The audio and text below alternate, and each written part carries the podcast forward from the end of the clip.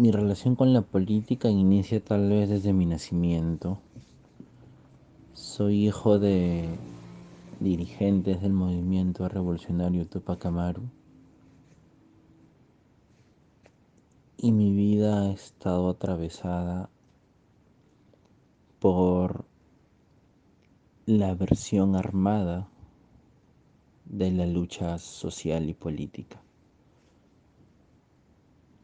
Pero no directamente, puesto que yo no me crié con mis padres biológicos porque mi madre estuvo presa y mi padre asilado.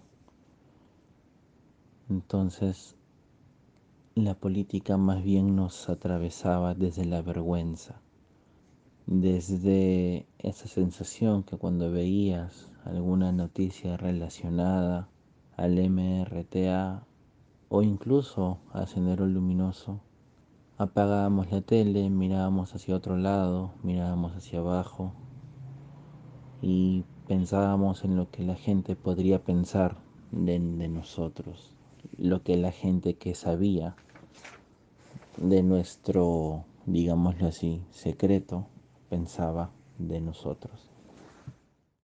En lugar de pensar en mis padres, que sería la respuesta natural, pienso en mí y en cómo me siento cuando alguien la enuncia, cuando alguien la trae al debate y pienso en esas expresiones que nos dicen que hay formas correctas de, de hacer política y formas equivocadas, y que nada bueno sale o es producto de esas formas equivocadas de hacer política.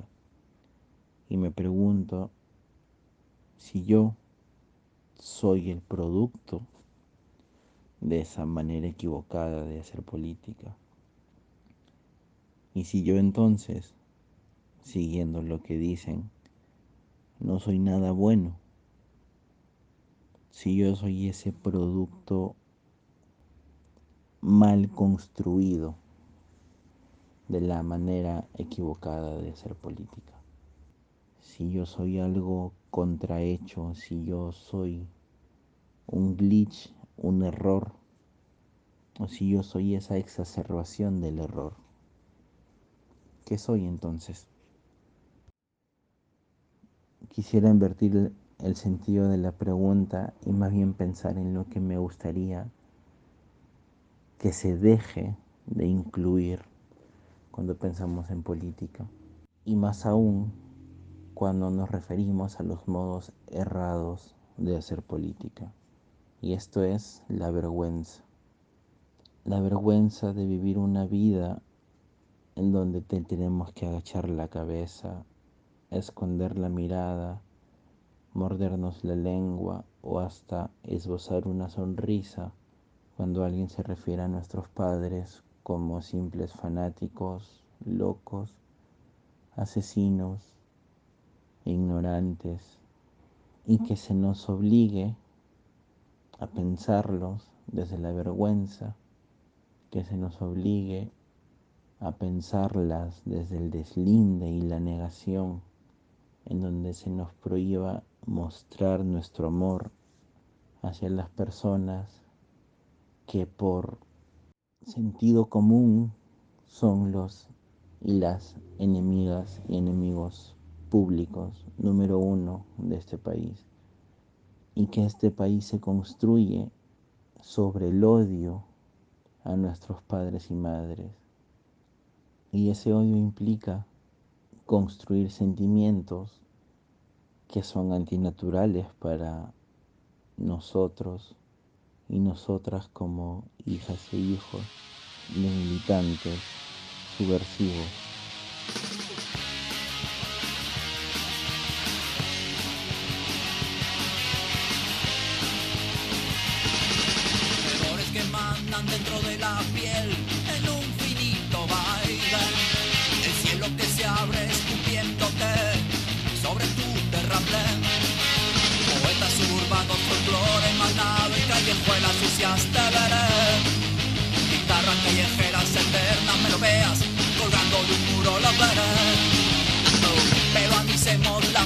Dicen, si nunca te oyeron.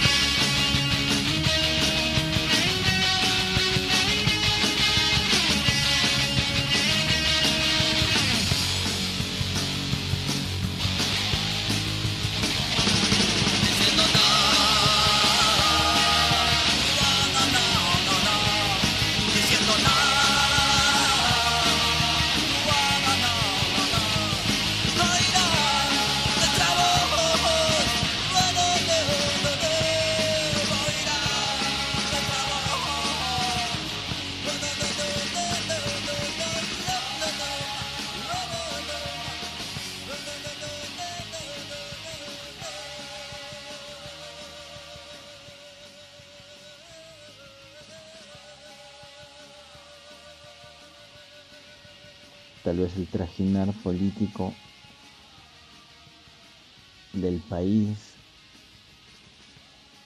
sea ya una afectación íntima en sí misma, en mi vida y en mi trajinar como persona. Pero más bien tengo recuerdos que son como ver los dibujos animados de la niñez y traer un sentimiento de nostalgia.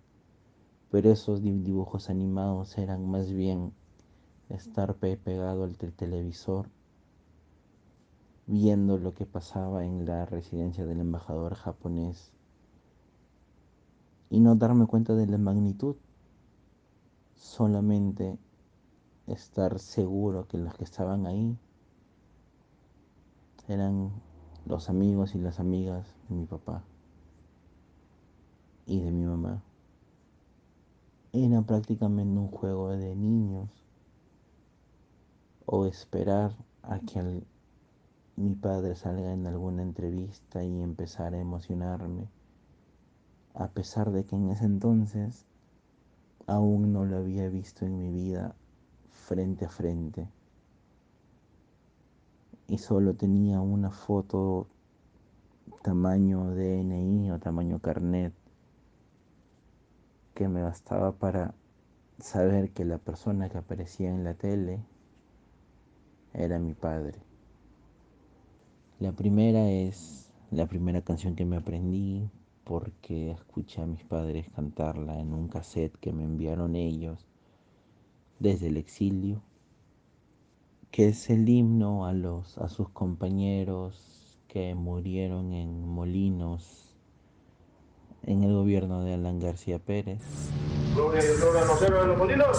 Gloria y honor. Gloria y honor a los héroes del MRC, pueblo peruano. Gloria y honor. ¿Cuál es el objetivo de esta misión? Esta voz con tono firme hoy se sabe que es la voz de Néstor Serpa Cartolini. Llevaba 38 días manteniendo en el interior de la residencia del embajador de Japón a 72 rehenes con el objetivo de liberar a más de 400 presos del movimiento revolucionario Tupac Amaru.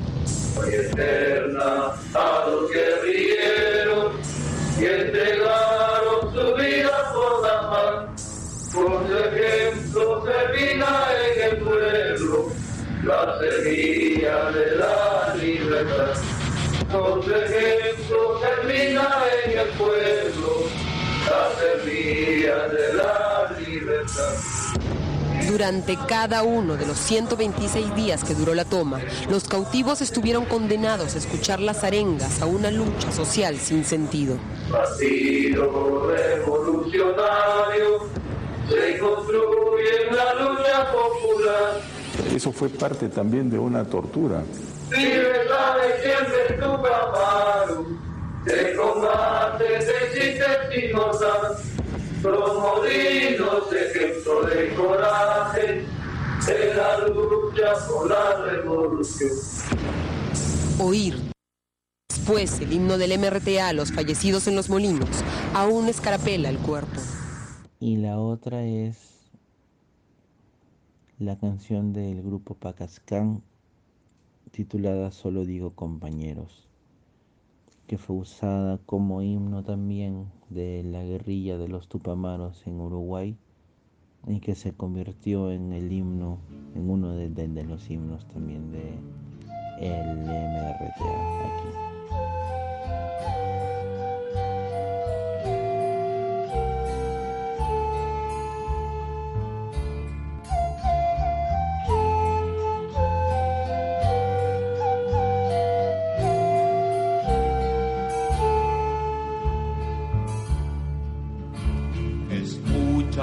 Vengo a cantar por aquellos que cayeron.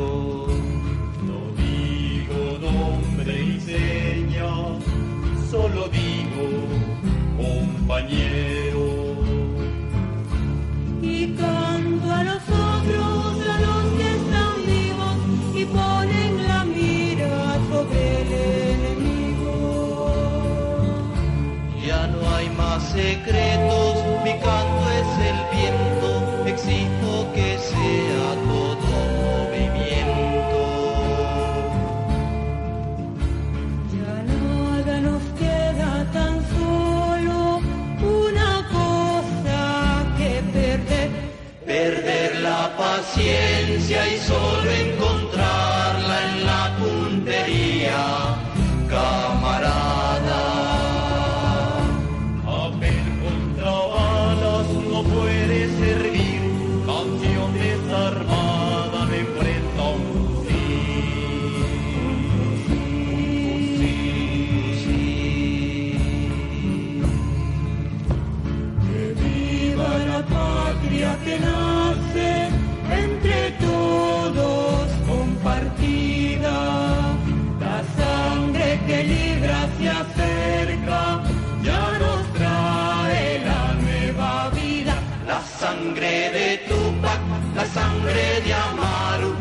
sangre que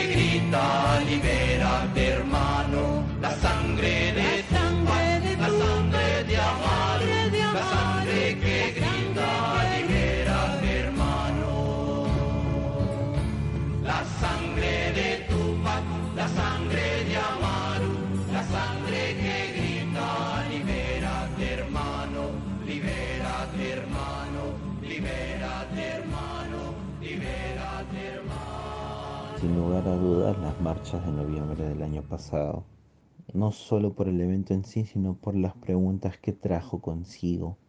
Y entre esas preguntas, una que aún se teje en voz baja, que es ¿cuál es nuestro lugar en las marchas y en esto que llaman generación del Bicentenario?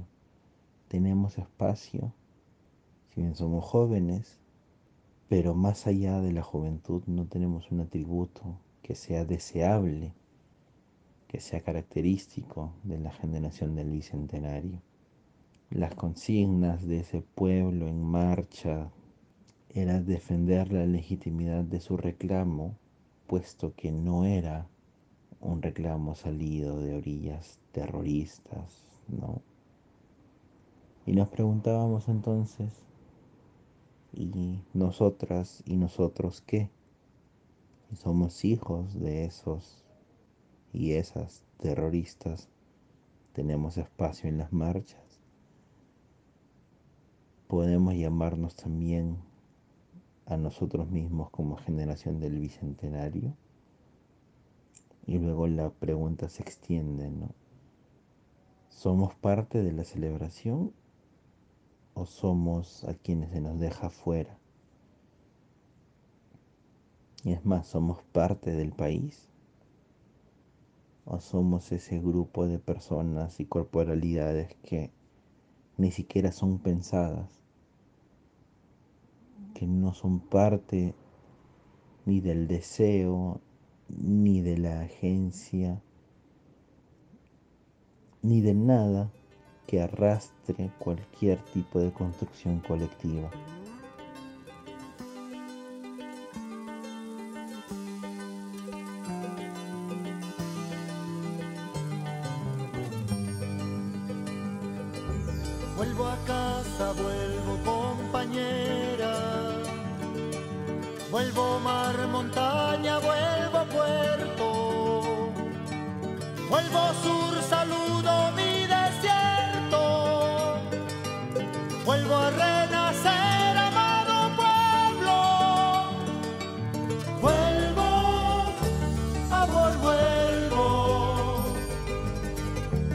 A saciar mi sed de ti.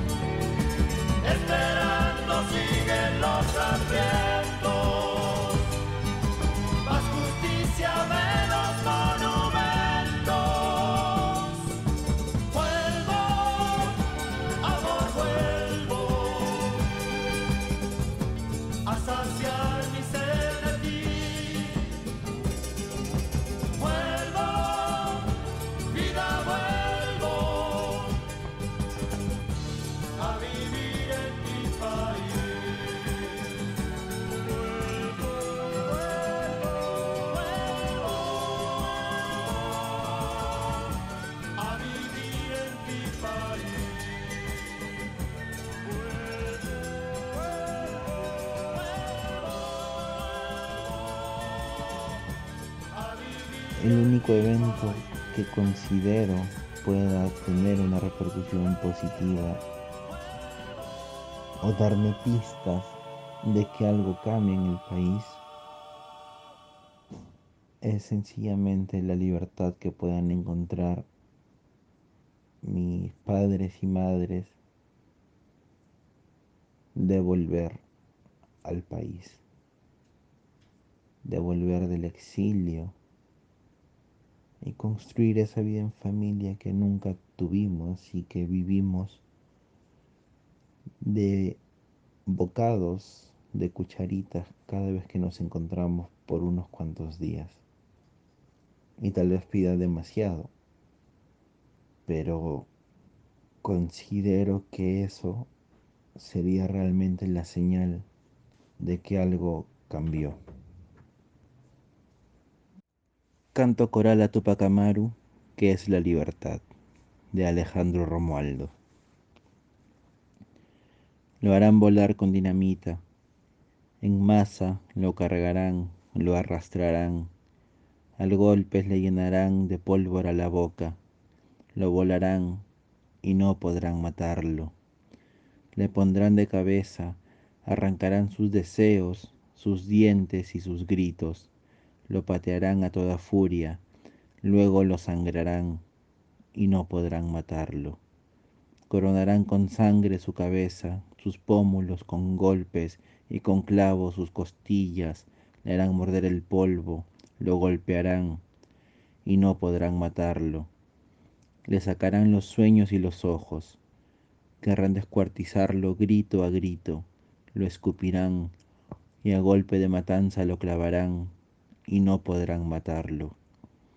Le pondrán en el centro de la plaza, boca arriba, mirando al infinito.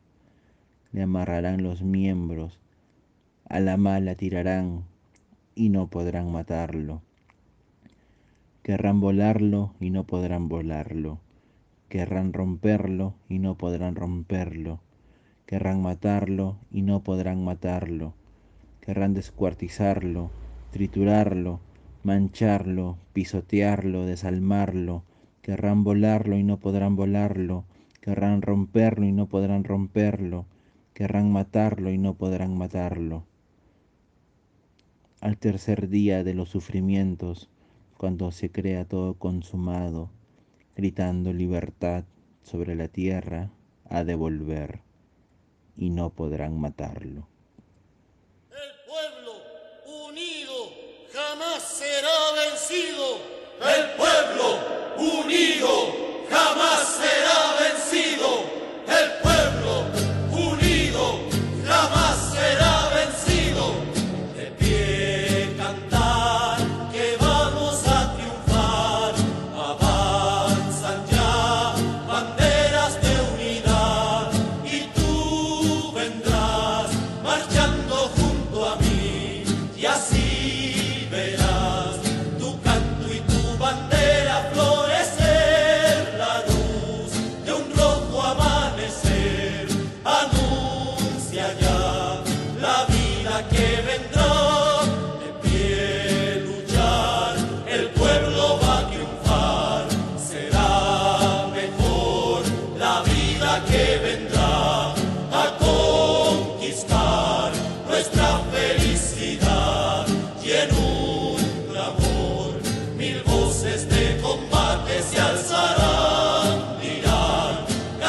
De libertad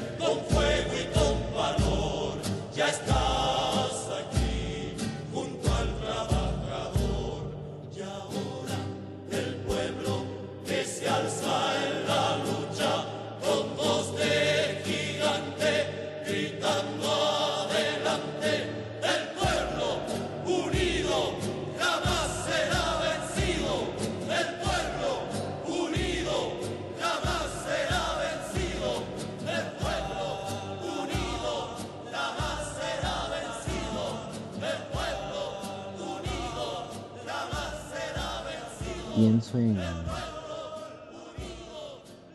una persona a quien aprecio mucho, que es Karen Bernedo, y al artista Fernando Nureña, para que respondan a ese cuestionario. Escuchar a la política es un proyecto iniciado por Eliana Ota, con la complicidad de Bisagra y quienes deseen sumarse en el proceso.